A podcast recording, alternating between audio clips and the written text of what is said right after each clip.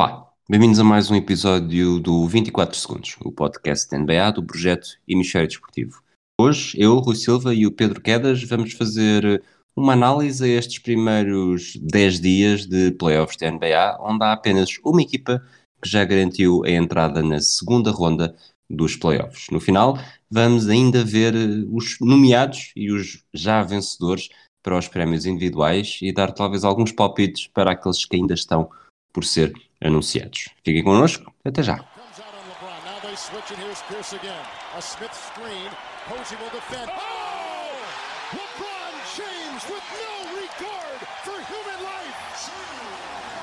Boston only has a one-point lead. Greer's putting the ball on a play. He gets it out deep But Havlicek steals it.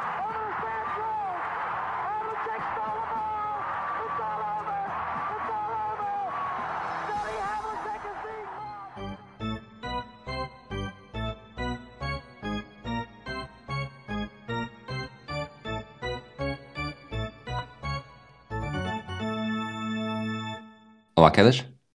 Olá, Rui, tudo bem? Tudo bem? Estamos com, lá está, cerca de 10 dias de playoffs. Todas as séries já têm 4 jogos e apenas uma equipa está na segunda ronda. Uh, surpreende, de alguma forma? Eh, mais ou menos, sim. Tem havido assim algumas, uma ou outra vitória inesperada. É estranho porque umas que eu estava à espera que fossem mais equilibradas não foram, já falaremos disso mais à frente. Outras eh, estão a ser eh, interessantemente equilibradas, mas, por exemplo, eh, no Oeste está quase tudo 2-2, o que é pronto, interessante, digamos. E, é, nada que não se esperasse. Era esperado que a Oeste tudo fosse um pouco mais equilibrado do que é Este, e isso está-se a confirmar, mas, é, mas está a ser interessante nesse sentido. Estou aqui a olhar para os nossos palpites que fizemos antes dos playoffs começarem. Eu tinha duas sweeps eh, previstas, ambas no Este. Tu tinhas uma no Este. Realmente houve uma no Este, mas nenhuma dos jogos em que nós tínhamos pensado. Portanto, eu Exato. tinha Bucks em 5, tu Bucks em 6, mas eh, a vingança serviu-se fria e em quatro jogos Milwaukee deu cabo de, de Miami. Achas que esta série, este resultado, é um bom indicador para aquilo que o Milwaukee poderá vir a fazer mais à frente nesses playoffs?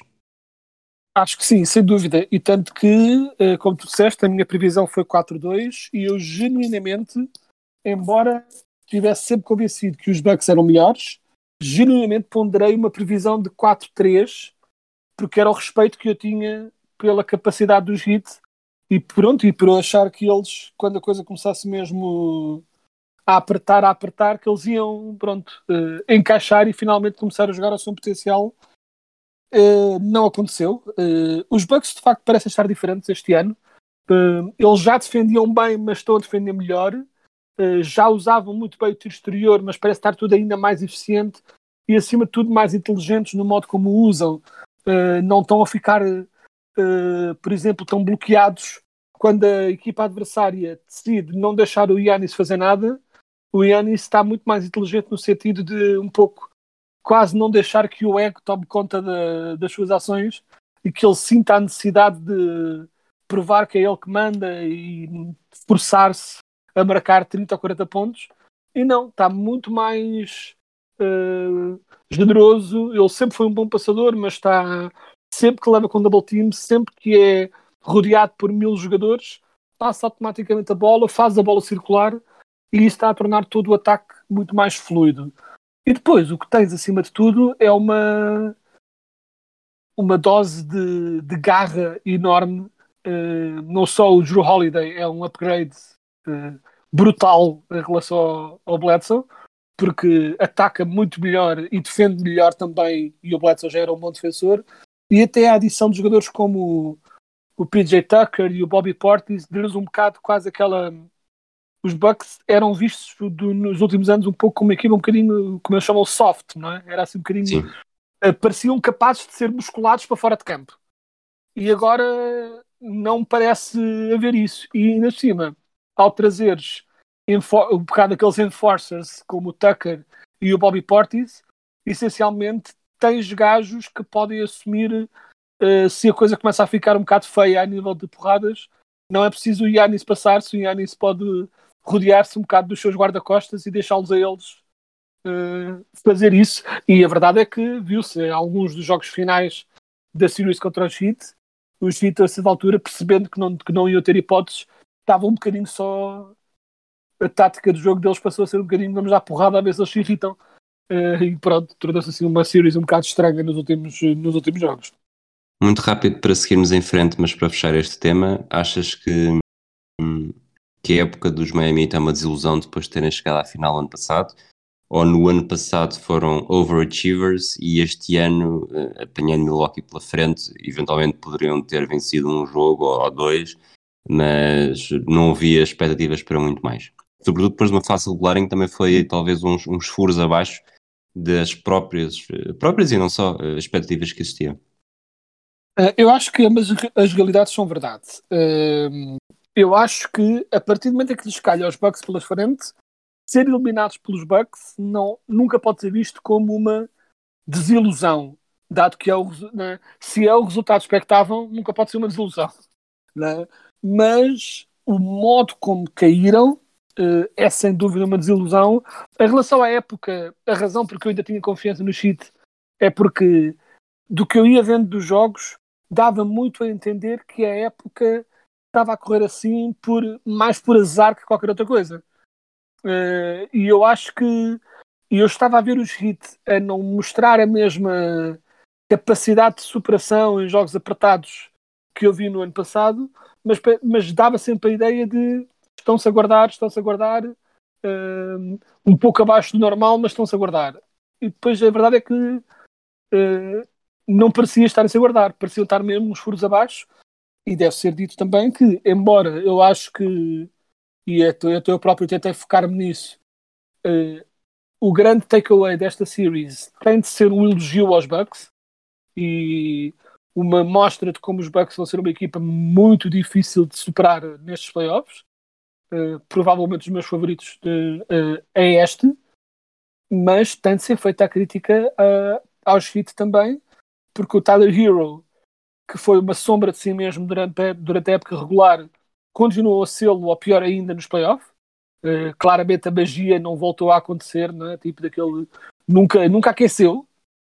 E depois, em relação a, às duas estrelas, o Adebayo foi muito inconsistente, viu-se claramente muito afetado uh, pela, pronto, pela missão de ter de parar tudo e mais alguma coisa a nível de ataque ao sexto por parte dos Bucks e, e isso parece ter afetado também o ataque, estava muito desconcertado, o mid-range que normalmente resultava deixou de resultar e se o Tyler Hero e o Adebayo tiveram uns, tiveram uns furos abaixo do que são capazes, o Butler teve uma completa catástrofe. O Butler teve péssimo durante toda a series, completamente metido num bolso, Uh, o Drew Holiday é um defensor incrível, mas isso não explica tudo. A incapacidade do Butler de lançar de longe de todo afetou claramente uh, o rendimento dele.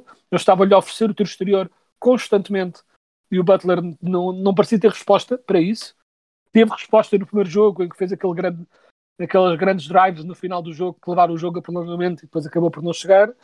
Mas de resto parecia estar. Uh, ele até fez o comentário que estava stupidly locked in e, e está a ser gozado né, por, ter, por ter sido tão, entre aspas, arrogante eh, antes, de, antes disto começar, para depois ser completamente humilhado. E tanto, eu depois até fui ver a nível de plus-minus, né, de, de, presença em campo, o Butler terminou uh, a series com um plus-minus de menos 86, que é eu não fui verificar historicamente quanto, quantas vezes é que isto acontece com estrelas, mas se não é, se não é a pior de sempre, andará lá perto de certeza.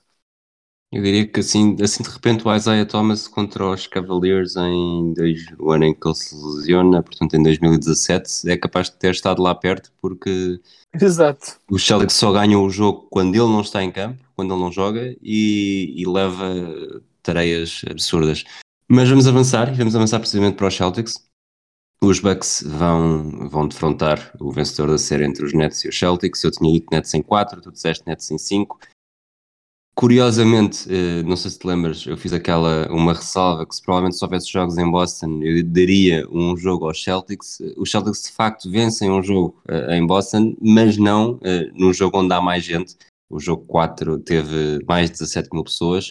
Nesse jogo, Brooklyn vence com, com grande facilidade. É no jogo 3, com menos de 5 mil, que os Celtics conseguem roubar um jogo aos Nets, que percebe-se, mas não seja agora pela ausência do, do Kemba Walker, e do Robert Williams no jogo 4, que, que se estendeu, ou que se adicionaram à, à ausência do Jalen Brown, é uma série que tem um vencedor definido e era uma questão de tempo e parece que neste caso vai mesmo ser em sim, vamos ter Nets Bucks na próxima ronda.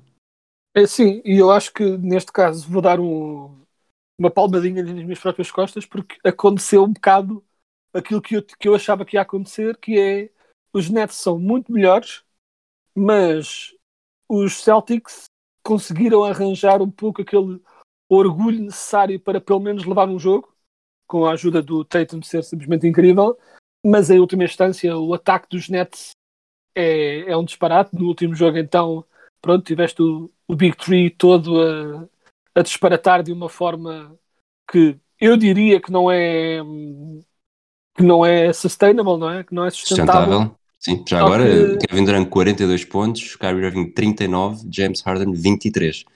Está yeah. a 74. É, é uma loucura. Eu não acho que. Acho que isto resulta, não leves a mal dizer-te isto, contra uma equipa contra os Celtics. contra uma equipa mais fraca, acho que eles conseguem simplesmente né, cavalgar o talento das suas estrelas e isso chega. Mas acho que contra equipas mais fortes uh, acho que vai ser insustentável, porque é daquelas coisas que, mesmo que resultem num ou dois jogos ao início, eventualmente eles vão se cansar. Portanto, eu acho que um, ehm, para já resulta e uh, torna os Nets muito, muito, muito. Mostra aqui o potencial dos Nets, que é muito perigoso. E embora eu, e nós falaremos disso nas próximas semanas, eu continuo algo hesitante em coroar os Nets como os claríssimos favoritos a ganhar isto tudo, como se tem visto em alguns, em alguns cantos da, da NBA, de, da NBA na internet, né, chamamos assim. Um, mas claramente é possível. Né? Tipo, exibições destas mostram que claramente é possível. Uh, o que eu acho que os jogos contra os Celtics demonstraram é que os Celtics simplesmente não tinham uh, as ferramentas para ativar essas fragilidades, mas deu para perceber algumas fragilidades, acima de tudo defensivas, nos Nets e principalmente naquilo que obviamente se esperava, que é na defesa do jogo interior, ou seja, na defesa do garrafão, eles têm claras fragilidades e pronto, haverão outras equipas que poderão explorar essas uh, deficiências de uma forma diferente que os, que, que os Celtics uh, conseguiriam. Mas para já, uh, parece-me que estar, estar clarissimamente a apontar para os Nets fecharem isto de uma vez por todas em, com o 4-1 em casa e é, e é um pouco o que se espera. Achas que o contexto faz com que esta. O contexto atual, não o do início da época, faz com que este, esta saída dos Celtics em 5, portanto, a conseguirem ganhar um jogo, acabe por ser uma saída limpa? Uh, limpa em que sentido? Pergunto eu. Uh, não serem, portanto, o peso de uma sweep seria grande. Assim, vencer um jogo contra os Nets, são dos principais candidatos, com uma equipa devastada, uh, acaba por ser, por não saírem necessariamente mal na, na figura, na fotografia.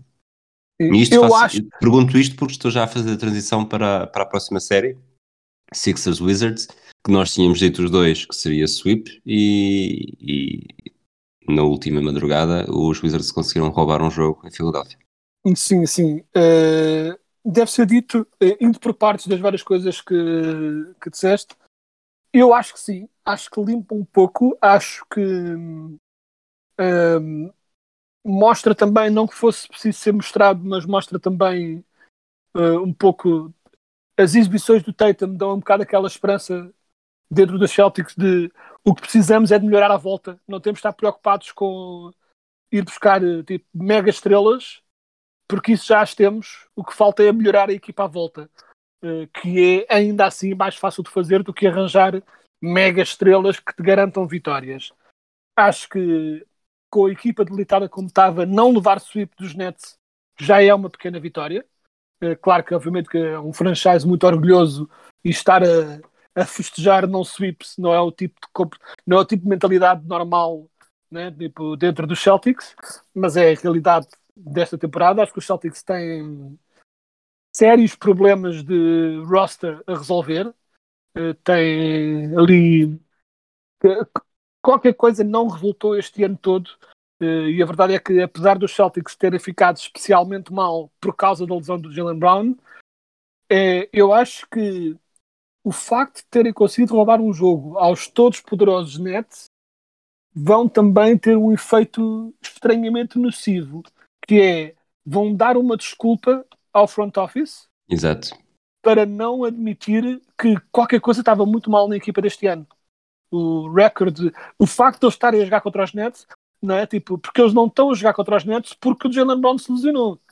Não é? Tipo, eles já, estavam nessa posição, já estavam lá em baixo. Qualquer coisa correu muito mal para isso acontecer e é, e é de facto estranho. Hum, tipo, e eu acho que o facto de se terem portado bem QB vai oferecer ao front office uma folga que se calhar não deveriam ter. Se calhar deveriam ter eh, um pouco mais né, o fogo aceso debaixo dos pés e acho que vão poder se desculpar com "Ah, ninguém ia ter hipótese contra estes gajos de qualquer forma, muito menos a nossa segunda estrela, portanto dê-nos mais um ano para tentar eh, limpar esta borrada. Nesse aspecto, desculpa, e fazendo já então a transição, eh, o contexto dos Verdes é completamente diferente. Foi uma equipa que, que teve de lutar bastante nas últimas semanas para chegar aos playoffs, conseguiu, com bastante brilho até. Está a jogar contra o primeiro seed, contra uma equipa que muita gente acha que é trituradora. E eu tinha aqui aberto a possibilidade de ser uma sweep, mas com uma, uma vantagem total eh, curta. Não está necessariamente isso. Já houve aqui vitórias de 29, 25 pontos, mas de facto aqui no, no último jogo, no jogo 4, os Wizards conseguiram uma grande divisão em casa e, e venceram. Também acho que isto vai fechar em 5, mas, mas fica aquele registro, não é imaculado, mas eh, tem a vitória para, para se agarrar e provavelmente olhar para o futuro com outros olhos e mesmo fazer o balanço da época com outros olhos. Sim, eh, só um pequeno à parte, que entretanto, enquanto íamos falando, tu lançaste uma ideia do Isaiah Thomas eh, contra os Cleveland e eu fui rapidamente verificar o, as stats do Basketball Reference e só para dizer que não sei se era esta a series que estavas a pensar, mas foi a de 2017, Final de conferência de 2017, sim. exato, em que ele só jogou dois jogos, Ah, Eh, só jogou dois. ter-se lesionado, mas deve ser dito que conseguiu, ele no primeiro jogo jogou o jogo inteiro e teve um plus-minus de menos 20. Eh, Ok. E, no, e no segundo jogo jogou apenas 17 minutos, ou seja, ter-se lesionado durante, mas conseguiu, eh, durante, nesses primeiros, nesses 17 minutos que jogou, um plus-minus de menos 32. Portanto, a tua memória estava correta de, da desgraça que era eh, defensivo, pronto, acima de tudo defensivamente, Eh, mas pronto, mas eh, claramente limitado, eu não me lembro bem desta series, mas eh, se calhar foi aqui que o Isaiah Thomas começou a, a demonstrar pronto, as suas quebras físicas que eventualmente Sim, continuaram essa, a essa, é, o- essa é a lesão. Pronto. Isso é imediatamente a seguir. É tudo, é tudo naquela, naquela, zona, naquela altura em que morre a irmã. Ela faz a, faz a grande série contra os Wizards nas meias finais de conferência. E depois Sim, já sim. chega lesionado essa série, ainda aguenta um bocado. E, e quando sai nesse, nesse jogo que está a perder, 32 disseste tu, em 17 minutos, Sim, menos 32, plus Pois, minus menos isso chegou, a 32. ser, chegou a ser um resultado. eh, Depois, não foi tão mau, mas até muito à frente no jogo era, era o dobro Sim, perderam. pontos eles- que os, que os Cavaliers tinham. Não, não, eles, eh, eu estou a dizer que o plus-minus do Isaiah Thomas era menos 32 do- na presença dele em campo, mas a equipa perdeu por 44. Pois, pois, pois. Perdeu Foi, por foi- 44. E Foi assim depois, já agora, agora fizeste-me fizeste pesquisar isso também, nas finais de conferência, portanto lá está contra, contra os Cavaliers, o que são só encher chouriços para encontrar o- os resultados. Eh, a primeira derrota é por 13, até nem é muito, depois é essa de por, eh, por 44, que foi o que tu disseste. O jogo 3 é uma vitória, nem se sabe bem como. Um, sei- provavelmente lembras-te deste lance em que o Avery Bradley tenta um triplo A acabar, Sim. a acabar, quer dizer, na verdade faltam uns 3 segundos, só que a bola bate algumas 15 vezes no ar antes de entrar e, Yeah, e ganham assim, e depois voltam a perder por 13 e por 33. Portanto, foi, foi uma grande diferença, foi um grande impacto e, e eles andam Isaiah Thomas acabou por fechar definitivamente a série, não que se achasse que esta equipa dos Celtics era claramente overachiever, enquanto a atual é, é underachiever. Mas vamos, vamos para Philadelphia e para os Wizards então. Exato. Uh, em relação aos Philadelphia Wizards, um, ambos prevemos sweeps e vamos ser sinceros, um, sem desprimor, e eu já vou elogiar o que, o que os Wizards fizeram, uh, mas uh, claramente estou plenamente convencido que se o Embiid não se ter lesionado a meio deste jogo, que provavelmente teria ido para a sweep de qualquer forma. Uh, porque notou-se claramente a quebra após a saída de, do Embiid. Uh, e os Sixers lá para o fim acabaram por quase conseguir recuperar e depois acabaram por perder. Também fruto de uma tática. Há muito tempo que já não se via um hack qualquer coisa e viu-se um hack a Simmons né, no final do, do jogo de ontem e resultou. O Simmons estava muito mal da linha de lance livre. Eu, por acaso, nem tinha notado quão mal ele estava ao longo de, de, dos playoffs, está mesmo uma desgraça. Um, e acabou por lhes dar esta vitória. Eu acho que, mesmo que o Embiid se venha a revelar lesionado, não sei se será suficiente para os Wizards quiser fazer uma recuperação. Acho que mesmo assim os Sixers passam, mas claramente, se o Embiid está lesionado, há sempre a possibilidade dos Wizards ganharem mais, uh, mais alguns joguitos se esta, se esta retirada do Embiid por lesão foi mais uma questão de precaução e de mantê-lo descansado uh, e ele, por exemplo, no próximo jogo já pode jogar, então estou plenamente convencido que vai para, para 4-1. Uh, em última instância, uh, revelou-se o que tínhamos falado, que é os Wizards, quando, quando conseguem entrar no ritmo, têm um excelente ataque, mas o problema é que os Sixers têm uma excelente defesa e um ataque bastante consistente também. Ou seja, são uma equipa muito mais equilibrada. E nesse aspecto os Wizards não tinham grandes hipóteses. Um, eu, uma das minhas grandes preocupações era a lesão do Bradley Beal. Achava pronto, que eu tinha, tinha estado a vê-lo cochear muito antes destes jogos e estava com medo que isso pudesse afetar a produção. Mal tem afetado. O Bradley Beal tem estado incrível tem estado a fazer um pouco o que lhe compete, que é marcar pontos e ser clutch. Uh, só que, pronto, em última instância, uh, os Sixers são simplesmente melhores.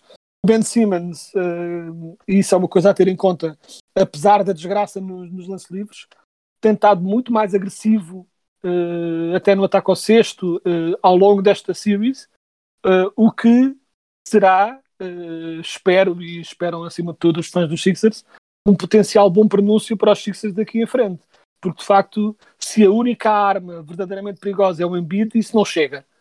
Uh, mas com o Simmons a mostrar-se mais agressivo, com uma maior intenção de ataque ao sexto, este Sixers torna-se uma equipa automaticamente muito mais perigosa, porque depois à volta de Simmons e Embiid a atacar o sexto, tens atiradores por todo lado e isso é sempre uma solução para ganhar jogos.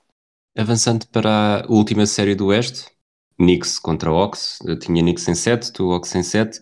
Neste momento os Ox estão a vencer 3-1, o próximo jogo é Nova York, e eu diria que mesmo com o, com o Mayor de Nova York a tentar irritar o Trae Young, provavelmente esta série não chega sequer ao sétimo jogo.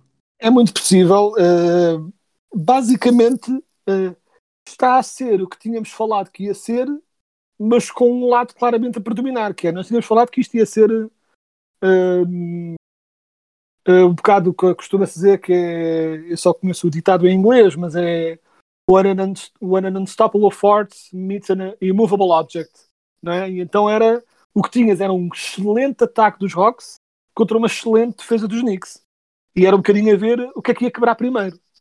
E a verdade é que nenhuma tem quebrado especialmente. O ataque dos Hawks tem sido muito bom, a defesa dos Knicks tem sido muito boa, o problema é o outro lado em que o que se esperava era que o ataque dos Knicks não é grande coisa, mas como a defesa dos Hawks também não é, esperava-se equilíbrio desse lado também. Mas é desse outro lado que não tem havido equilíbrio. Porque a nível de quando os Hawks atacam, aí tem acontecido o que se espera. Excelente ataque dos Hawks, volta e meia parado pela excelente defesa dos Knicks. Mas do outro lado, os Hawks têm conseguido parar os Knicks muito mais do que se esperava. E isso é que tem ditado para mim a, a grande diferença. A defesa dos Hawks subiu um nível, apesar de não ter os melhores executantes do mundo a nível de puro talento defensivo, têm entrega e tão- têm sido muito inteligentes no modo como defendem. O, Dryden Hunt, o DeAndre Hunter, por exemplo, tem sido essencial, eh, acima de tudo, na defesa do Randall. Um, e então, um pouco é. eh, Acho que é no confronto de ataque dos Knicks com defesa dos Hawks é que se tem ditado, acima de tudo, a diferença deste jogo. Que é esta. Houve esta subida, de, esta melhoria da defesa dos Hawks, que não foi acompanhada de uma melhoria do ataque dos Knicks, pelo contrário.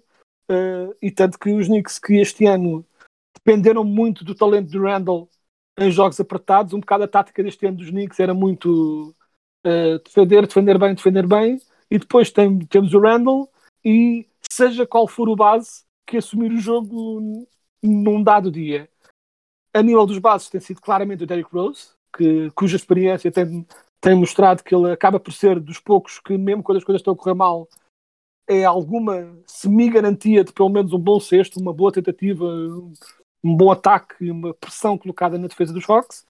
Mas o Randall tem sido muito, muito fraco. Apesar de nos números puros não parecer demasiado mal, eh, quando olhas para uma tática, uma tática tão básica, uma estatística tão, uma estatística tão básica como ehm, lançamentos, em quatro jogos, o Randall está com 20 em 73, uma porcentagem de 26,9%, que é simplesmente um desastre.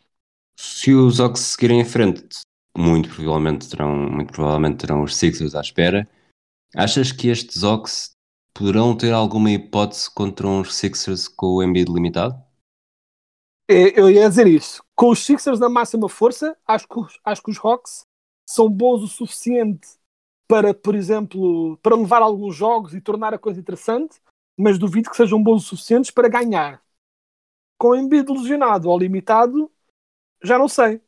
Porque, por exemplo, uma das grandes uma das grandes qualidades dos Hawks é o modo como tens uma equipa de jogadores razoavelmente baixos à volta de uma referência que é o Capela, que acaba por limpar tudo à volta a nível de lançamentos, a nível de defesa do garrafão. Capela é um bocadinho o penso rápido da defesa dos Hawks ali à volta. O problema é que se tiveres lá o Embiid, é, na sua máxima força, vais inevitavelmente ter jogos em que o Capela vai ficar em foul trouble. É o que é. Não, é inevitável. E depois não há alternativa defensiva. Não, eles não têm outra forma. E passam a estar limitados a simplesmente dar porrada no Embiid debaixo do garrafão para não, para não lhe dar cestos fáceis. Mas o problema do Embiid, o que torna um jogador tão bom, é que ele não é o típico posto que depois não sabe atirar lances livres. Pelo contrário. Uh, portanto, há aí um. Uh, se o Embiid está na máxima força, eu acho que os Sixers vão explorar isso ao máximo, uh, até para retirar o Capela de lá de dentro, limitar-lhes uh, os ressaltos e o garrafão. Agora, sem Embiid e com Capela uh, defrontar simplesmente com, por exemplo, o Dwight Howard, aí é um duelo muito mais de igual para igual, com alguma vantagem para o Capela nesta fase das, das duas carreiras de ambos. Uh, e aí já vejo os Hawks a ter uma vaga possibilidade de um upset, mas tudo depende do quão limitado o Embiid está, se está lesionado ou não, tudo, dependerá tudo disso. Por falar em upset, é a primeira vez que vamos mencionar este tema depois de termos feito. Não, isto, os, os, os Warriors vão estar nos playoffs e os Grizzlies não têm bem hipótese, portanto, não foi bem assim. Os Grizzlies não só conseguiram derrotar os Warriors, eh, como venceram o primeiro jogo da série contra os Utah Jazz, portanto, comecei a temer pelo futuro do podcast de 24 segundos, pensei que, os, que o Memphis pudesse estar aqui a caminho de um título inesquecível, memorável e agridoce para nós, mas de facto depois eh, os Utah Jazz mostraram, ou têm estado a mostrar a sua superioridade, neste momento está 3-1 e muito provavelmente eh, no próximo jogo também fecha, fecha a série em 5, nós tínhamos dito. Que os Jazz, eh, eu disse em 5, tu disseste em 6, contra aqui contra o adversário errado, mas tu na altura fizeste um bocadinho de parênteses também para o caso do que é que aconteceria se fosse, os, se fosse Grizzlies e darias ainda mais favoritismo aos Jazz. Houve aquele acidente de percurso num dos jogos que é o mais Eu diria que o primeiro jogo é ainda mais volátil do que o primeiro jogo que a equipa fraca faz. A equipa fraca, a equipa uh, underdog faz em casa. Tanto os, os conseguiram roubar esse, mas depois uh, tem dado Utah Jazz e não vai haver surpresa aqui também. E parece-me que não. Eu, na altura, foi uma coisa muito de relance, porque, tal como tu, também estava convencido que os seus Warriors a passar. Mas, de facto, disse que se fosse os Grizzlies, a minha previsão era 4-1. Parece estar a caminhar nesse sentido. Um, de facto, eu estava à espera que ganhasse o primeiro jogo, mas também dá claramente a noção de que essa vitória do primeiro jogo derivou também da ausência do Donovan Mitchell, que até gerou, chegou a gerar alguma polémica, porque o Donovan Mitchell estava convencido que estava capaz de jogar Uh, e pronto, e a equipa técnica não o quis deixar, num misto de, claro, preocupação com a condição física dele, mas também, digo eu, se calhar alguma arrogância no sentido de não precisamos, podemos dar ao luxo de descansar o Donovan Mitchell mais um joguinho contra estes fracos, entre aspas, Grizzlies, e acabaram por perder. Uh, deixaram de brincar em serviço, meter o Donovan Mitchell, e a verdade é que a partir do momento em que o Donovan Mitchell entra na equipa, a equipa parece estar mais completa. Né? Parece que, de facto, o que faltava à equipa acabou por lá estar, um, porque um, o Donovan Mitchell está, de facto, porque sem o Donovan Mitchell, esta equipa do Jazz é um bocado o protótipo do que era nos anos anteriores, que é muito certinha, com uma tática muito concreta, em que todos cumprem a sua função e jogam bem QB. Uh, eh, acima de tudo, com o Mike Conley ali a gerir o jogo e o, o, o Gobert a garantir a defesa e tudo à volta a lançar triplos que nem os loucos e era uma equipa certinha. O Donovan Mitchell dá-lhes aquele extra, dá-lhes é, dá uh, quando o triplo não está a entrar, quando a defesa está bem fechada, é preciso alguém para quebrar essa defesa, para criar esses equilíbrios. E eles não tiveram isso para o jogo e passaram a ter com o regresso do Donovan Mitchell. E a verdade é que ele tem sido crucial uh, para o sucesso dos, dos Jazz, porque um, dá de facto aquele extra quando uma, um confronto que parecia estar equilibrado QB deixa de estar equilibrado com o Donovan Mitchell em campo. Uh, os Grizzlies, de facto, mesmo assim, mesmo nestes jogos que têm perdido, dão de facto muita luta e merecem todo o crédito do mundo pelo modo como têm lutado, com uma equipa absurdamente jovem, uh, tem dado imensa luta. O Jamarant está claramente a assumir-se como uma, uma daquelas estrelas mesmo uh, já afirmadas e o que lhe faltava mostrar era o que é que ele era capaz de fazer no contexto de playoffs e está a demonstrá-lo. Uh, e, ou seja, o futuro parece de facto promissor para os Grizzlies, mas estes Jazz são simplesmente demasiado fortes e com Donovan Mitchell em campo, uh, isto também estou convencido que irá para 4-1, mas seja 4-1 ou seja 4-2 ou o que for, não vejo grande forma de não serem os Jazz a passar. Mas os Grizzlies, de facto, mostraram pronto, uma, uma capacidade muito interessante de dar luta em terrenos que para já ainda não parecem ser aqueles em que eles se supostamente movimentam, mas uh, todos os anos somos surpreendidos pela consistente qualidade dos Grizzlies e este ano foi outro. Os, os Jazz vão defrontar o vencedor da série entre os Mavericks e os Clippers. Achas que esta série é o exemplo claro de que uma série só começa verdadeiramente quando uma equipa consegue ganhar em casa? Exato. Né? Costuma-se, né? Tipo, estás aí a brincar com é, o, o provérbio, uh, o ditado da NBA é que as séries só começam quando alguém ganha fora de casa, né? quando há um upset. Neste caso, ninguém parece querer ganhar em casa. Uh, tem sido completamente bizarra, não é? Tipo, os Mavs deram dois socos na cara gigantes aos Clippers, gerando logo muita conversa de humilhação, desgraça. Uh, Kawhi em Miami. Uh, tipo, Exato. Já se falava de, de coisas desse género, tipo os clássicos Clippers a serem uh, a afundarem sob pressão. Os Clippers mostraram uma belíssima capacidade de recuperação, acima de tudo mental, nestes de, nos dois jogos uh, contra os Mavs. Uh, o Kawhi tem assumido, tem mostrado aquela eficiência robótica que ele é capaz de fazer quando as coisas apertam. E acima de tudo, começou a aparecer aquilo que era a grande arma dos Clippers face aos Mavs, que é os Mavs, em última instância, não têm uma grande defesa. Tem uma defesa que a espaços consegue ser esforçada e garantir uma outra posse de bola extra com a sua defesa, mas estão, muito, estão completamente dependentes do seu ataque. Enquanto que os Clippers, quando estão a jogar eh, de forma atinada, têm uma excelente defesa. Uh, e embora seja, continue a ser um bocado impossível conter o Doncic, conseguiram fazê-lo um pouco melhor neste último jogo, mas também dá a ideia, falava-se que o Doncic estava com uma lesão no pescoço e, acima de tudo, neste, neste jogo 4, pareceu de facto estar bastante limitado. Um, e se essa lesão persistir, uh, o favoritismo dos Clippers aumenta. Mas acima de tudo, aqui é, é um pouco. Os Clippers são, no ataque, são muito inconsistentes. E a grande coisa que vai ditar o sucesso desta series é, um, se o Doncic consegue manter o seu nível, e dois, se a defesa dos Clippers consegue manter o seu nível. Se a defesa dos Clippers aparecer na sua máxima força, em última instância, a equipa é simplesmente mais forte que a dos Mavs e poderá confirmar-se o favoritismo que era suposto terem. Mas se a defesa dos Clippers continuar a vacilar entre grandes exibições e outras menos conseguidas, então aí os Mavs têm claras hipóteses de fazer o upset nesta, nesta series. Um, eu, eu achava que os Clippers iam dominar mais defensivamente, por assim dizer, e uh, a minha previsão tinha sido 4-2, e é perfeitamente possível que ainda venha ter esse resultado, mas uh, claramente os Mavs têm perfeitas possibilidades aqui de levar esta series.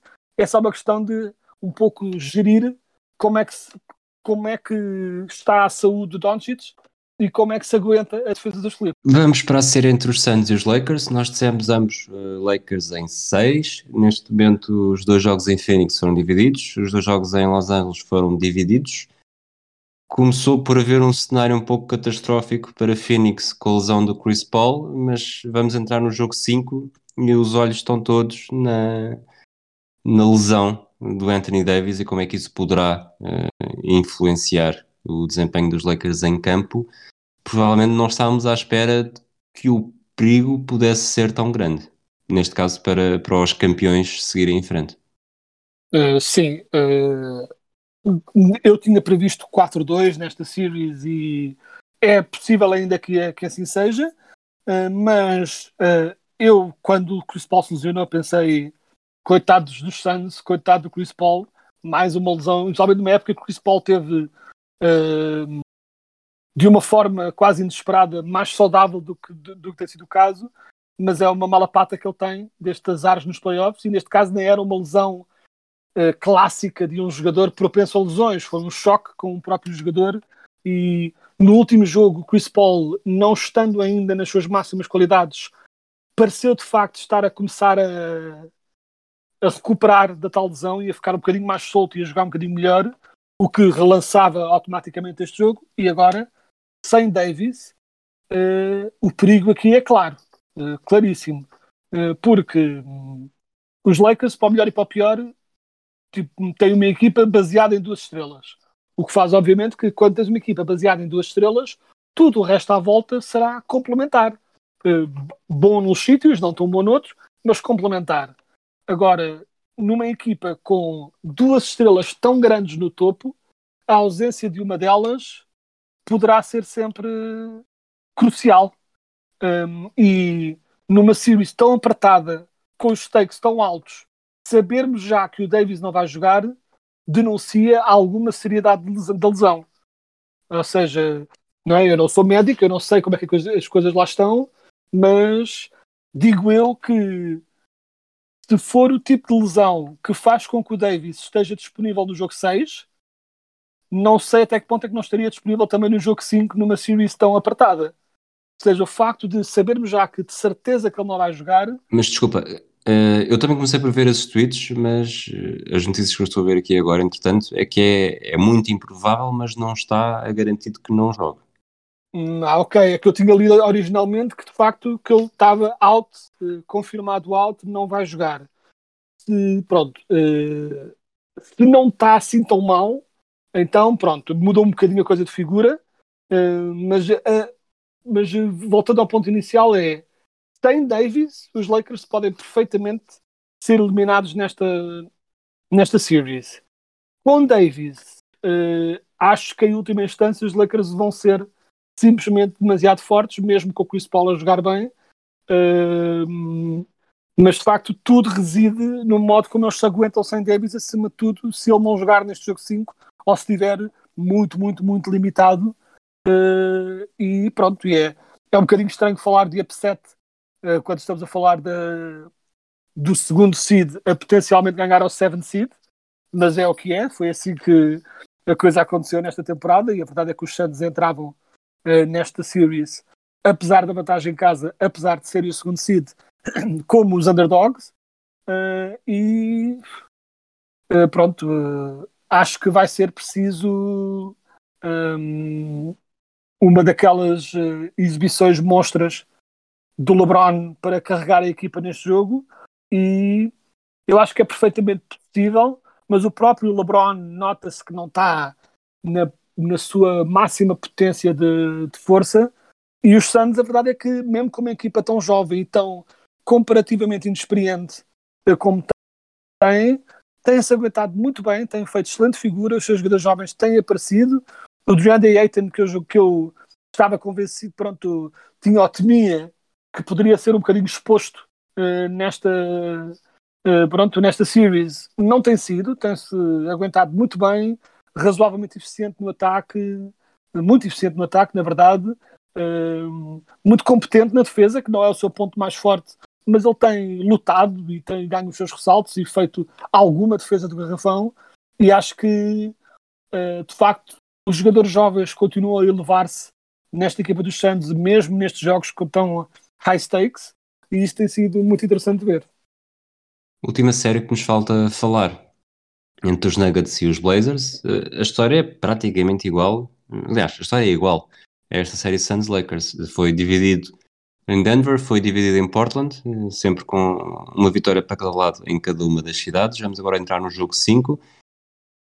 Nós tínhamos falado, eh, os nossos palpites eram.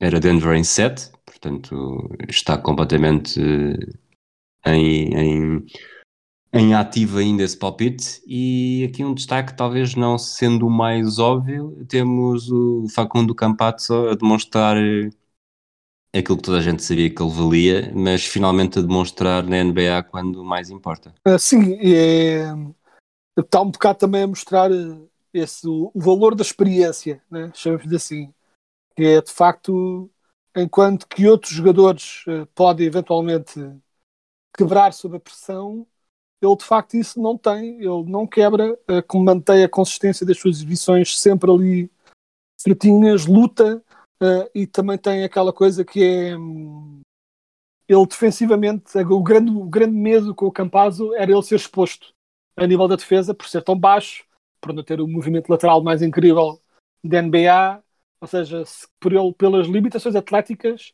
o prejudicarem na defesa. E não tem acontecido, ele tem lutado muito na defesa, tem tido, tem feito muitos estilos, mas isso até se espera de um jogador mais baixo, que até que arrisque mais e que vá mais para o estilo, mas até tem tido, ele só no último jogo é que não teve um bloco, tem tido um bloco o jogo, que para um jogador da altura dele é sem dúvida impressionante, um, e acima de tudo tem sido uma força estabilizadora uh, no ataque, uh, ou seja, tudo o que não são jogadas conduzidas exclusivamente pelo Jokic tem sido capaz a assumir. E isso de facto dá, dá pronto, um alento extra aos Nuggets. Uh, mas o que tem acontecido também neste jogo é que tem acontecido um bocadinho o que se esperava, que é os Nuggets estão muito dependentes do Jokic. E basta o Jokic não estar estratosférico que o ataque sofre logo.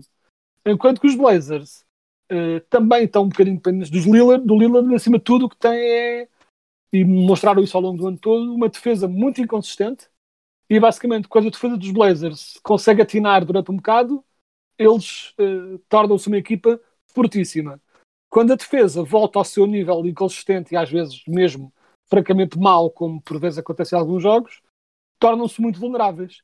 Mas são ambas, são ambas equipas com uh, algum, algum desnível exibicional de jogo para jogo, alguma incerteza, imensos executantes do clutch de ambos os lados e isso faz com que todos estes jogos sejam sempre um bocado estranhos, sujeitos a runs muito grandes, sujeito a grandes momentos no clutch, e acho que a tal caminhada para o jogo 7 para mim continua a ser uh, um pouco a, a rota lógica para esta series uh, ia dar. Antes de avançarmos para os prémios individuais, para aqueles que já foram atribuídos e também para aqueles que, que ainda faltam, faltou-nos comentar aqui uma coisa que, que tem sido transversal a estas séries. Não aconteceu em todas, mas tem acontecido mais vezes do que desejáveis e para isso bastava uma. Não sei se é por uh, pelos adeptos terem estado tanto tempo longe e dos, dos grandes ambientes, dos grandes espetáculos se, se, estupidificaram, não sei se são efeitos secundários de Covid. Tivemos um adepto de Filadélfia a tentar atingir o Russell Westbrook, já tivemos a mesma coisa em Boston com o, o Kyrie Irving.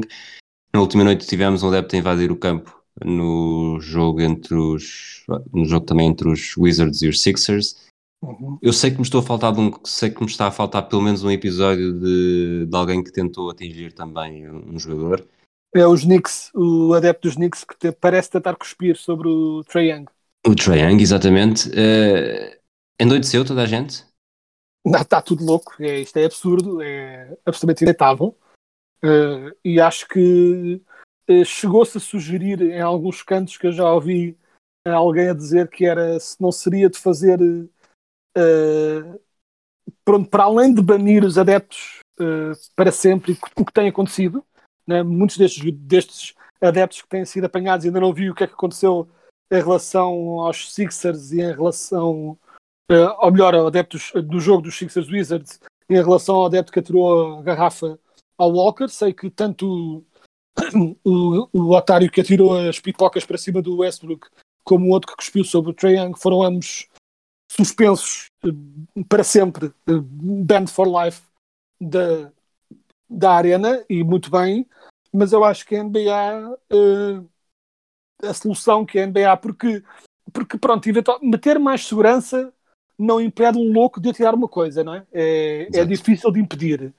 Agora, o que a NBA pode começar a fazer é, pelo menos, começar com uma ameaça e eventualmente executar mais à frente, e é uh, fazer como se faz nos jogos de futebol, que é alguém faz porcaria, a equipa toda fica sem, sem ver o jogo, sem adeptos em casa.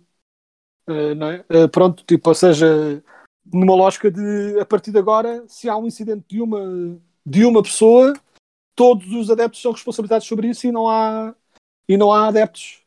E não há adeptos a ver jogo nenhum e a jogar a porta fechada e acabou-se. Como acontece, né, às vezes, quando temos problemas de claques no futebol de vez em quando. Uh, claro que é, obviamente que eles não querem fazer isto por causa do dinheiro, portanto estou eu a ser uh, demasiado utópico na, nesta minha previsão, mas é um bocado o que algumas dessas equipas mereciam, que era um, um castigo transversal de se faz um porcaria, pagam todos.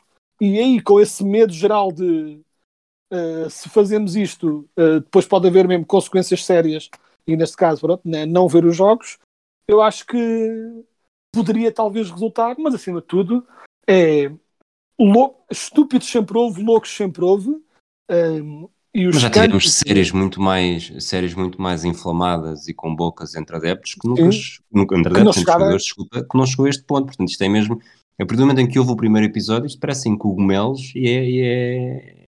não sei se já está, não sei se são efeitos secundários de um, de um ano muito difícil, mas está a atingir contornos de, de estupidez uh, inaudito. É, e é bizarro porque é, quase parece que é, é um pouco como acontece nesta, nesta era de trolls e coisas, parece que as pessoas, em vez de verem o que está acontecendo nos outros estádios e perceberem isto é parvo, vou parar, parece que se estão a querer superar. Não é?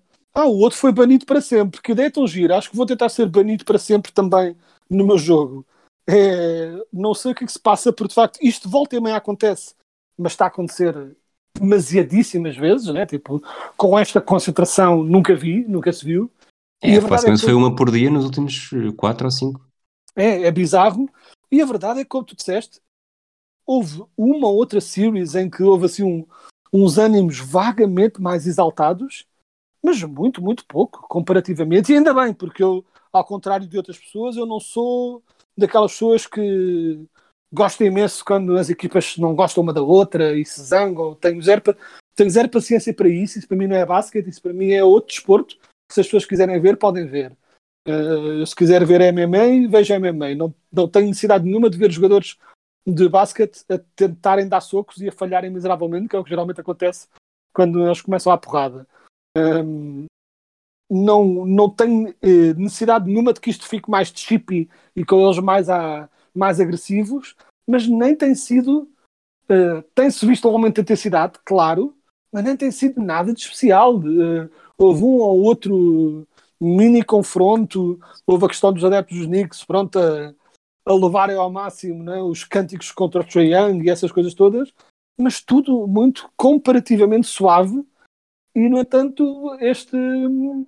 Eu acho que é, de um modo geral, parece que, e, correndo o risco de estar a fazer aqui afirmações generalizadas, parece que nos últimos anos, uh, por toda uma série de razões, parece que esta estup a estupidez extrema uh, quase que se tornou mainstream. Algo que antes era uma ocorrência rara, agora parece que é normal e parece que é uma forma aceitável de uma pessoa se destacar. Né? O que antes era uma vergonha, agora é tipo, e aí, fui o gajo que foi expulso. Sabes? É, Sim. é uma coisa estranha, parece que cada vez mais se valoriza este extremar de tudo, ao ponto também de, né, de ir ver um jogo da NBA e não, não, tipo, é, o que interesse é que tem ver os jogos em silêncio. O que eu quero é ser o louco que foi expulso porque atirou pipocas para cima de um jogador. Não é? Tipo, é completamente bizarro o que. Né? Tipo, parece que está tudo mais extremado, tudo mais polarizado e parece que está a ver isso também no comportamento dos jogadores, o que é bizarro. Prémios individuais, já foram anunciados dois. O jogador, o Most Improved Player, uh, Julius Randle dos Knicks, uh, Sixth Man of the Year, Jordan Clarkson dos Utah Jazz.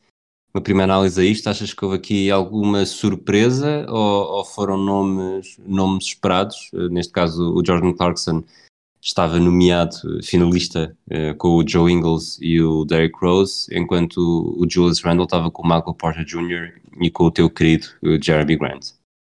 Uh, deve ser dito também o meu querido Michael Porter Jr., que ambos, ambos os runner-ups de Most Improved eram os jogadores meus do Fantasy, o que me orgulha porque um pouco ter o Most Improved é sinal que se fez uma aposta correta, não é? Pronto, porque geralmente denunciam um jogador que jogou acima do, do espectável, o que pronto, o que fez com que eu fique com algum orgulho do meu scouting, o que me ajuda a limpar as lágrimas de ter perdido pela milésima vez no Fantasy, na final.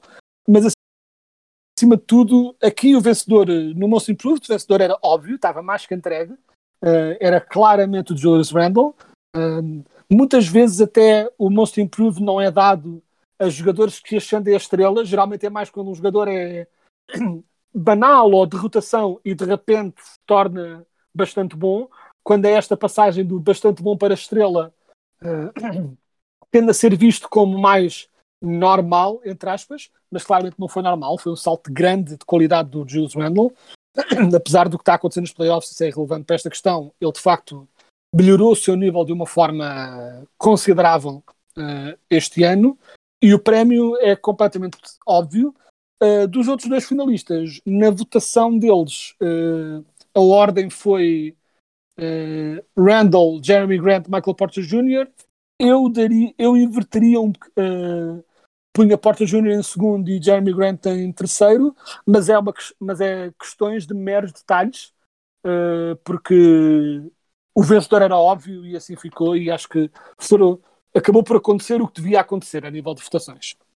Uh, quanto ao Sixth Man, eu, se calhar por uma necessidade quase interna de não querer dar este prémio pela milésima vez a simplesmente jogador do banco que marca mais pontos, que é um bocadinho o que este prémio se tornou nos últimos anos. Parece que não há nenhuma outra contribuição que um jogador do banco pode dar que não seja jogador do banco que marca pontos, uh, que tem estado a tornar este prémio um bocadinho previsível, basta ir ver as estatísticas, né? ver jogadores que são elegíveis por jogarem mais através do banco, ver quem tem a melhor média de pontos, dano. Uh, eu acho que na primeira parte da temporada uh, o Jordan Clarkson claramente, porque não só estava a marcar muitos pontos, como estava a ser muito eficiente, inesperadamente eficiente. Na segunda metade da temporada essa, essa eficiência desvaneceu. Um, não me choca que lhe tenham dado o prémio uh, a ele, Uh, acho que o Derrick Rose seria sempre o terceiro, como foi na votação, mas na votação deles foi Jordan Clarkson em primeiro, Joe Ingles em segundo, eu daria Joe Ingles, eu daria o prémio ao Joe Ingles com o Jordan Clarkson em segundo, porque acho que o Joe Ingles ainda assim foi mais importante para o sucesso da equipa de um modo geral. Como jogador de rotação, ele contribuiu mais para o sucesso dos Jazz do que o Clarkson contribuiu. Mas eh, pronto, eu percebo que este prémio se tornou um bocadinho qual é que é o jogador do banco que marca mais pontos e foi o que aconteceu. Portanto, dois prémios já atribuídos, dois prémios a jogadores que foram rookies nos Lakers. Yeah. Exatamente. Vamos para aí exatamente. Rookie do ano, Lamelo Ball, Anthony Edwards, Tyrese Halliburton, são os três finalistas. Para onde é que vão os teus, os teus olhos? Uh, eu coloco o Tyrese Halliburton, que é um jogador que eu adoro, mas coloco em terceiro, uh, por toda uma série de razões. Pronto, acabou por não ter exatamente o mesmo impacto que os outros dois. Uh, e o prémio estava, parecia estar claramente entregue ao Lamelo Ball. Depois, o Lamelo Ball lesionou-se ao mesmo tempo que o Anthony Edwards estava cada vez mais a assumir-se como uma, uma segunda estrela nos, nos Wolves e claramente a assumir-se mais como go-to guy nos momentos decisivos e isso claramente deu-lhe um, um bocadinho né, aquele momentum uh, nesta votação final. Os votos ainda não saíram, pode ser que o Anthony Edwards ganhe. Eu acho que o Lamelo Ball, até pelo modo como ele regressou e ajudou também os Hornets a garantirem a presença nos playoffs e o modo como o Lamelo Ball, de um modo geral, uh, para o play-in neste caso, exato. Um, mas o modo como o Lamelo Ball teve um impacto automático até no estilo de jogo dos Hornets. Acho que isso lhe faz com que ele, na minha opinião, vai provavelmente ganhar o prémio e acho merecido. A minha ordem seria Lamelo Ball em primeiro, Anthony Edwards em segundo e o Tyrese Halliburton em terceiro. Agora que defendeste o teu argumento de rookie do ano, vamos para o jogador defensivo do ano, Rudy Gobert, Draymond Green, Ben Simmons. Vamos para onde? Uh, eu acho que as duas ressalvas que eu faço é o Draymond continua a ser o defensor mais inteligente na liga e o Simmons continua a ser o defensor mais completo na liga. Uh, são ambos incríveis. Uh, neste ano, acho que o Draymond é claramente, uh, pelo que fizeram na, na, temporada, ainda assim, claramente o terceiro nesta lista. Acho que o Simmons tinha um argumento bastante interessante pela sua versatilidade uh, para ganhar este prémio. Uh, não, não condenarei quem vote nele, mas para mim está em segundo, porque o Gobert uh, continua a ser um jogador de um impacto defensivo absolutamente insano. não só os números, mas também as advanced stats, tudo isso mostra o impacto brutal do Gobert na defesa dos Jazz. Uh, o quanto a defesa dos Jazz é manifestamente até fraca quando ele está fora de campo e quando se torna de elite quando ele está em campo. Um, e, e, é uma defesa que se torna de elite quase exclusivamente por causa de um jogador. Uh, a defesa dos, heads, dos Jazz nunca se torna má, mas corre o risco de se tornar bastante mediana quando o Gobert está fora de campo. E com apenas um jogador em campo, o Gobert, torna-se de elite automaticamente. E uh, um jogador que tem este tipo de impacto é, é? Tipo, é o que, a essência deste prémio. Eu acho que o Gobert vai ganhar mais uma vez o Defensive Player of the Year e acho que vai ser perfeitamente justo. O treinador do Rudy Gobert, o Quinn Snyder, é um dos nomeados uh, para o treinador do ano, juntamente com o Tom Thibodeau dos Knicks e o Monty Williams dos Suns. Há aqui um nome óbvio, até pelo mercado em que está inserido, ou hum, és mais aberto na tua análise? Uh, eu acho que o que é óbvio é que, apesar do trabalho excelente uh, que fez com os Jazz, o Quinn Snyder está claramente aqui para ser o terceiro. Uh, vai claramente ser o terceiro. A grande dúvida é Thibodeau ou Monty Williams. Ambos fizeram trabalhos incríveis de transformação das suas equipas transformações para níveis diferentes, mas transformação não obstante.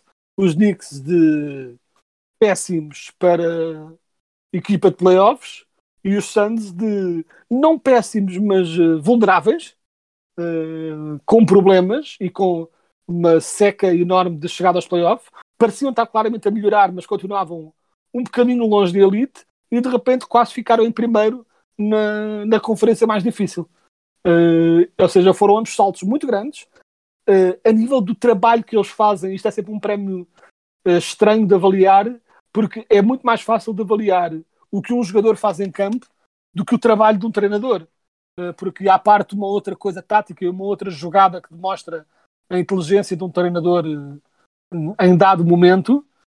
Muito do trabalho dos treinadores é feito atrás dos bastidores, é coisas que nós não vemos e que só podemos avaliar no como é que a equipa está a jogar. E como só podemos avaliar o trabalho do treinador mediante o que os outros jogadores fazem perante o trabalho que eles fizeram, é sempre um bocadinho é, incerto de definir onde é que está o treinador aqui, onde é que está simplesmente uma elevação do próprio jogador por si mesmo. E, portanto, é muito difícil para mim separar. Acho que estão os dois muito perto. Para mim, qualquer um que ganhe não é absolutamente vergonha nenhuma. Eu, a ter de escolher, por uma simples, tento de escolher uma razão, acho que o facto do Monty Williams ter o Chris Paul e a diferença que a equipa demonstrou com o Chris Paul do que era antes sem o Chris Paul uh, demonstra um pouco mais a importância do trabalho do Thibodeau para o sucesso dos Knicks em comparação com a importância do trabalho do Monty Williams para o sucesso dos Suns. Portanto, o meu voto acaba por ir o Thibodeau. Seria Thibodeau em primeiro, Monty Williams em segundo e Quinn Snyder em terceiro. É, era esse argumento que eu ia dizer. Não estava à espera que o dissesses porque pensei que tivesse já a acabar o teu argumento, a tua, a tua frase. Mas de facto é Tom Thibodeau mesmo que tenha o, o Julius Randle, que teve, lá está, que é um que recebe um prémio individual, mas eu acho que o Julius Randle recebe o prémio individual pelo trabalho do Tom Thibodeau também. Exato. E o, e o Monty Williams a receber, receberia uh, pelo trabalho do Chris Paul também. Portanto, há aqui uma, uma diferença de poderes na forma como isto está equilibrado.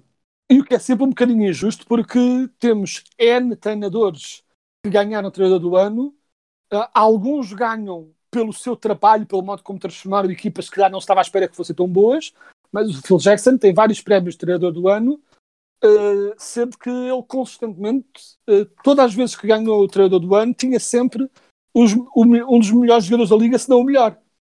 Ou seja, às vezes é um bocadinho quase, não sabemos muito bem como havemos de premiar ou castigar um treinador por ter os melhores jogadores da liga.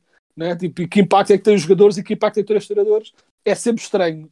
Mas neste caso é isso, que é um, nunca minimizando o trabalho do Monty Williams, em última instância, a ter de escolher um fator de separação, ter o Chris Paul é, é uma ajuda que o Thibodeau não teve.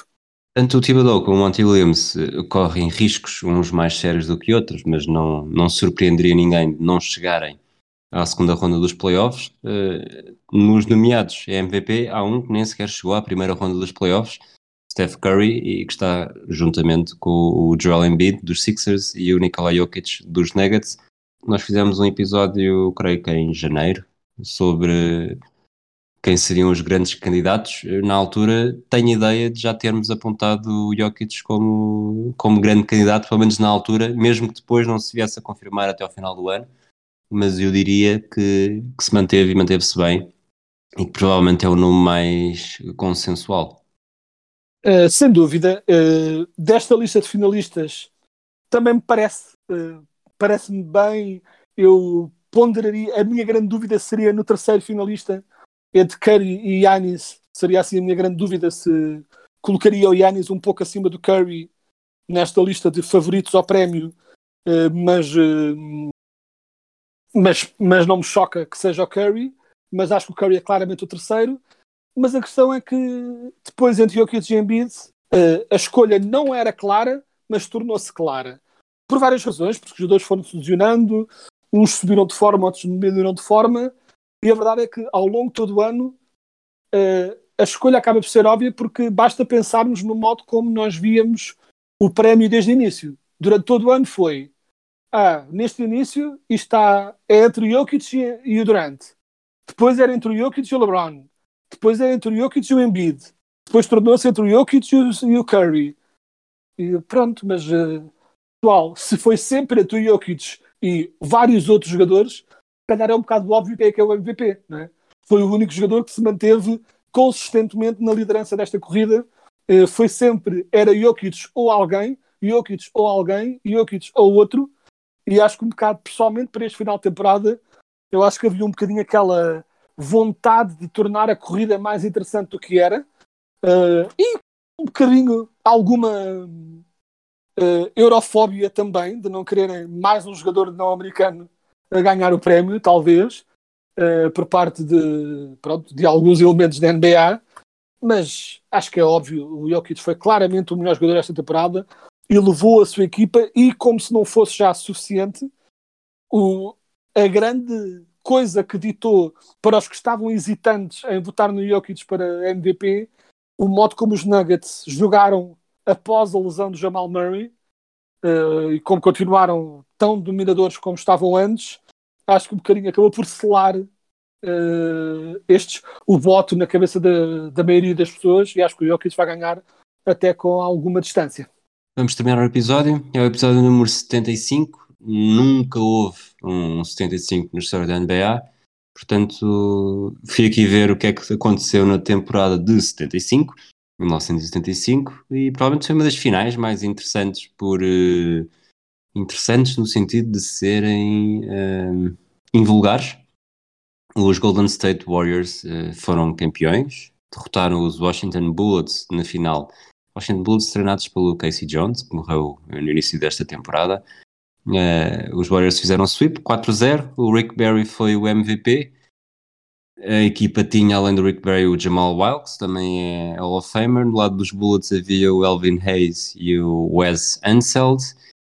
Nas finais de este, os Bullets derrotaram os Celtics por 4-2. Os Warriors derrotaram os Bulls na final do Oeste por 4-3, provavelmente uma das melhores temporadas dos Bulls uh, para Michael Jordan. E não te vou perguntar se te lembras desta final, porque acredito que não. Bulls no, Bulls no Oeste é também Nesta altura, a Conferência. Oeste tinha Golden State Warriors, Chicago Bulls, Kansas City Omaha Kings, Seattle Supersonics, Detroit Pistons, Portland Trail Blazers. Milwaukee Bucks, Phoenix Suns e LA Lakers. A NBA tinha 18 equipas. No Oeste, além dos Washington Bullets, Boston Celtics, Buffalo Braves, Houston Rockets, portanto, Houston no Oeste Invertido, sim. e Detroit e Chicago no Oeste, por exemplo. Eh, os Knicks, os Cavaliers, os Sixers, os Hawks, tudo isto na cidade em que nós os conhecemos hoje em dia, e os New Orleans Jazz. Portanto, Exato. era uma NBA bastante diferente. É, e basicamente o que dá claramente a entender é que, como a vasta maioria das equipas no início eram East Coast e mesmo East Coast puro e duro, mesmo ao longo da costa, tudo o que não era East Coast eh, neste início da NBA era Oeste. Né? Tipo, ou seja, Chicago era Oeste, Detroit era Oeste, tudo isso contava como Oeste porque tudo o resto estava super encostado à East Coast. E depois pronto, né, foram surgindo mais equipas, eles foram ajustando ali e acolá e eventualmente tiveram de remexer isso tudo porque já estava a ficar um bocado absurdo. Mas claramente estava, havia claramente um East Coast bias nessas equipas do início que depois foi pronto, sendo ajustado. Mas é dessa, dessa conferência, eh, dessa final, não me lembro grande coisa. O que me lembro sempre do Rick Barry, obviamente não lembro grande coisa, até no sentido da minha pesquisa histórica, não é? Porque há outras finais, sei lá, eu tenho memórias interessantes de ter lido sobre, de ter visto algumas imagens ali e acolá, de, por exemplo, quando o Jerry West ganhou o Finals MVP, eh, apesar de ter perdido. Ou seja, há momentos históricos da NBA que eu já estudei com mais afinco do que essa final do- dos Warriors. A única coisa que eu me lembro sobre o Rick Barry é de ter lido sobre que ele, como ele era consistentemente odiado por toda a gente eh, na NBA.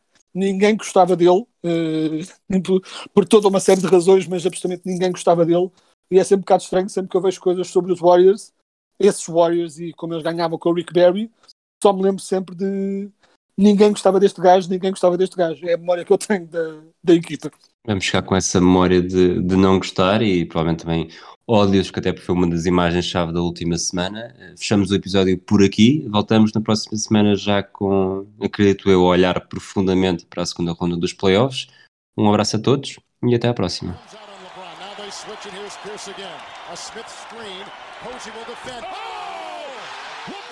Comes out on Boston only has a one-point lead. Greer's putting the ball on a play. He gets it out deep, and Havlicek steals it.